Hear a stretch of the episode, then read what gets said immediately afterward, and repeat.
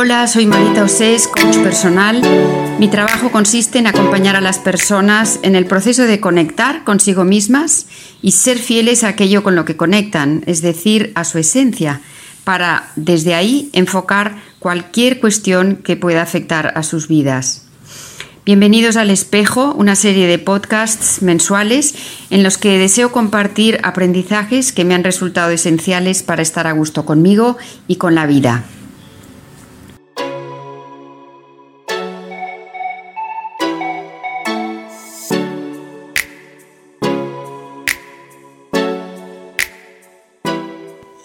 A veces en las sesiones de coaching me regalan unas frases de oro. Esta que os voy a comentar surgió recientemente y me sirve de base para el podcast de hoy. La clienta me dijo, no veo lo que está pasando porque estoy concentrada únicamente en lo que quiero que pase. Y eso me pareció una formulación muy clara de lo que ocurre cuando la mente nos secuestra y nos aparta de la realidad.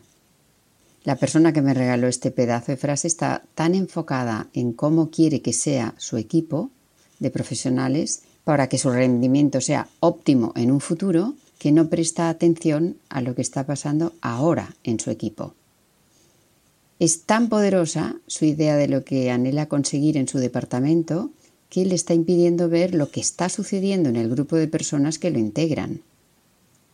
Otros casos comunes de este tipo de ceguera, ¿no? ceguera con entre comillas, es, por ejemplo, estoy tan obsesionado con que mi hijo apruebe que no me estoy enterando de lo que él está viviendo en esta etapa de su vida.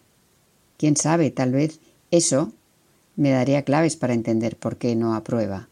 O estoy tan determinada a conseguir este puesto de trabajo que descuido aspectos personales míos de pues ejercicio físico, alimentación sana, vida social, aficiones, que me ayudarían a sentirme mucho mejor y presentarme a las pruebas de selección con más confianza. Son casos en los que me quedo atrapada en mi mente y pierdo contacto con la realidad. Y es tan invasiva nuestra mente que aquello que deseamos, que es pura ficción en un principio, la ocupa por completo. Y lo mental no deja espacio para percibir lo que tenemos ante nuestros ojos. Y la verdad es que sea o no de nuestro agrado, el presente es lo único con lo que contamos y a menudo el deseo de algo distinto nos ofusca. Dejamos de ver aspectos o recursos nuestros y ajenos que si los tuviéramos en cuenta nos permitirían vivir esa misma situación de otra manera y sin duda sacarle mayor partido.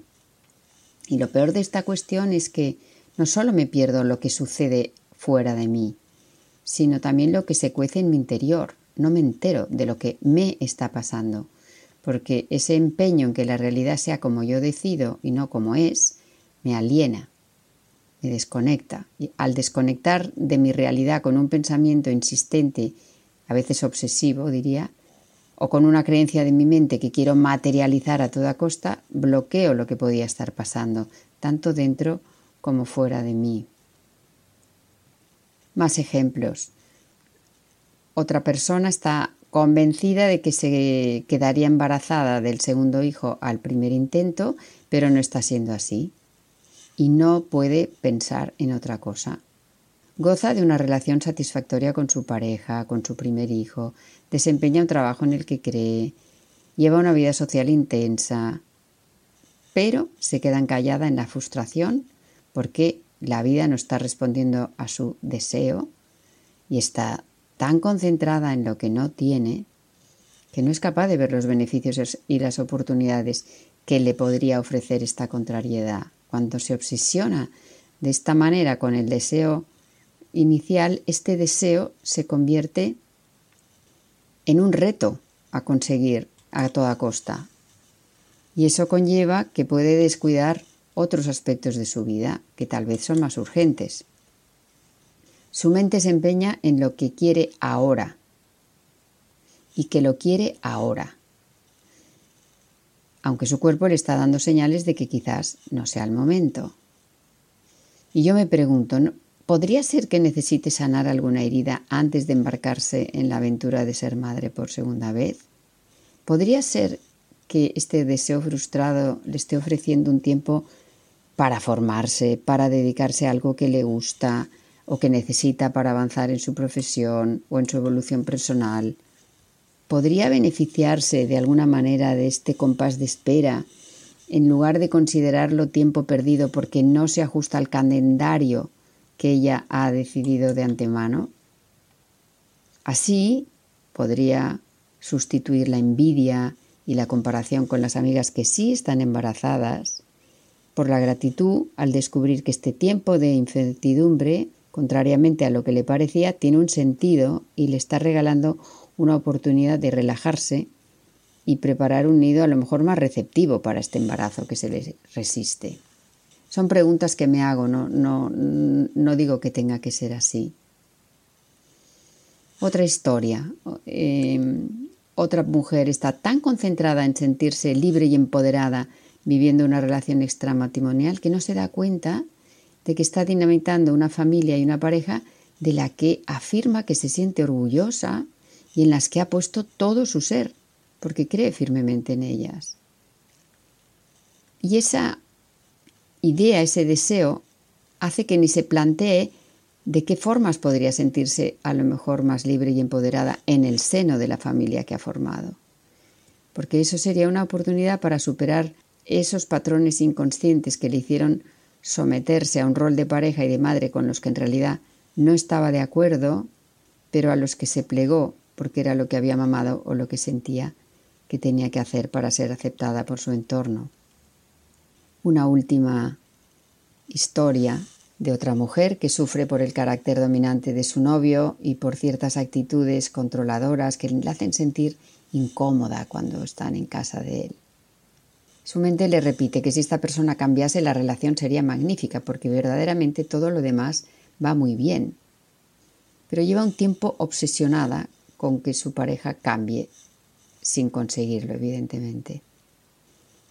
Tendría otra alternativa, tomar conciencia de lo que esas actitudes de su novio están despertando en ella, que es que lo que despiertan es, pues yo que, incomodidad, indignación, frustración y en el fondo miedo a no ser amada, y explorar si tienen que ver con antiguas heridas suyas, si tienen que ver más con ella que con él.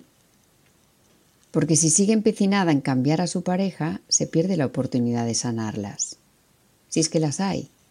En realidad, esta relación la está haciendo conectar con las creencias que le inculcaron de pequeña y que no son tan inocuas como ella recuerda. Decide mirar adentro, concentrarse en lo que ella tiene la oportunidad de hacer consigo misma y no en lo que él debería cambiar para que ella estuviese más cómoda en la relación. Y así descubre aspectos que ella ignoraba y que le están poniendo palos en la rueda. Cuando una idea, un proyecto, un deseo nos obsesiona, podemos perder nuestro poder personal. ¿Cómo evitarlo? Pues hay que parar, respirar y preguntarse qué es lo peor que me puede ocurrir si este deseo no se hace realidad. ¿Qué, ¿Qué más hay en mi vida? Sería la segunda pregunta. La mente magnifica las cosas como una gran lupa y nos manipula con el miedo. Y sabemos, está comprobado, que más del 90% de lo que tememos que suceda, y en virtud de lo cual tomamos muchas decisiones, no ocurre nunca. Cuando te identificas tanto con una idea, con un proyecto, con un deseo, si tienes que renunciar a ellos o no se cumples, sientes como si tú también desaparecieras con ella, como si eso fuera el final. Falso es fruto de esa identificación, esa sensación. Tú y tu realidad completa, si seguís ahí y la realidad dándote señales para que no ignores lo que tienes delante de tus ojos, para que le des una oportunidad, aunque no sea lo que deseas, y para que le saques partido en lugar de ignorarlo. Si la frustración de tu proyecto te da tiempo, ¿por qué no aprovecharlo? Si el no cumplimiento de tu deseo te da tristeza, y te quita energía para actuar, ¿por qué no dedicar atención a aspectos tuyos que tal vez hayas descuidado? Puedes aparcar, aunque sea por un momento, eso que te obsesiona y valorar todo lo que has logrado hasta el momento en lugar de quedarte en lo que te falta por lograr. Porque tal vez ese cambio de perspectiva te abra puertas o posibilidades que no habías llegado a descubrir. A veces lo que necesitamos no es un reto, sino un respiro. Tú eres más que cualquier proyecto, deseo o idea que ocupe tu mente. Están ellos en función de ti y no tú en función de ellos. ¿Qué es lo que te va a convertir en la persona que quieres ser? ¿Lograrlo a toda costa o saber aprovechar las alternativas que te está ofreciendo la vida, que a lo mejor a ti no se te habían pasado por la cabeza? Puedes aceptar por un momento que la vida tiene quizás una idea de lo que puedes necesitar para ser feliz, más acertada que tu mente limitada y condicionada por tu historia y por tu entorno? Dice Fernando Tobías, el presente es el lugar más deshabitado del planeta. Pues esta es mi propuesta hoy. Habita tu presente, da un voto de confianza a lo que te está pasando, aunque no sea lo que habías deseado, y observa cómo se transforma en un futuro que solo puede ir y como siempre atrévete a soñar camina hacia tus sueños pero sobre todo disfruta del camino